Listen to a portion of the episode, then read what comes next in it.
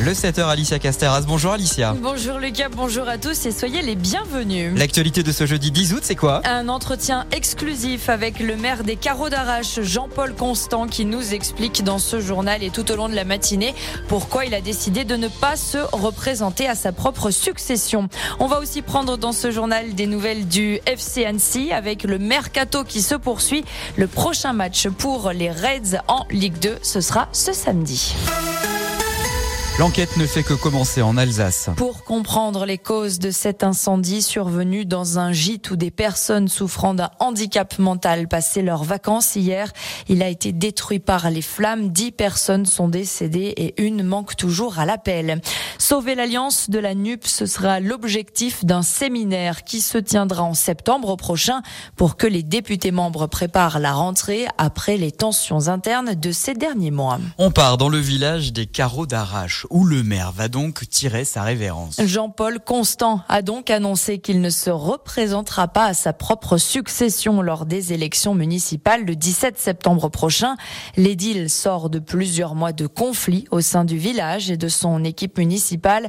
Plusieurs conseillers ont démissionné, ce qui impose de nouvelles élections anticipées, même si dès le début Jean-Paul Constant avait annoncé qu'il ne ferait qu'un seul mandat.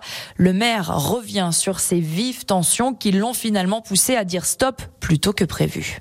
Je pense que quand on reçoit des menaces de mort à son domicile, en 15 jours de temps, je me fais crever les pneus de ma voiture personnelle chez moi la nuit, les agressions successives dont je fais l'objet, des insultes sur les réseaux sociaux, évidemment sous couvert d'anonymat. C'est tout un ensemble de choses qui font que on se dit mais c'est quoi la prochaine étape? Je suis parti récemment en trois jours, je me suis posé la question de savoir est-ce qu'ils vont me cramer mon chalet? Quand on arrive à de telles extrémités, on se dit mais pourquoi je continuerai à assurer ce rôle de quand on arrive à euh, des extrémités de cette nature. Là, on est chez les dingues. Là, il faut que je me protège, il faut que je protège ma santé, il faut que je parte vers d'autres horizons. Jean-Paul Constant se dit fier de son bilan de maire avec une commune dont l'endettement a été réduit de plus de 30%, ainsi que de nombreux projets à venir, comme la création d'une zone artisanale d'ici 2025, la construction de logements sociaux et saisonniers, ou encore différents projets de diversification avec une tyrolienne ainsi qu'une via ferrata qui devrait voir le jour sur la commune. Il est 7h03, c'est le journal d'Alicia Casteras. On prend des nouvelles du FC Annecy. Les Reds, fraîchement maintenus en Ligue 2, ont débuté le championnat dans la précipitation samedi dernier et ils accélèrent le mercato.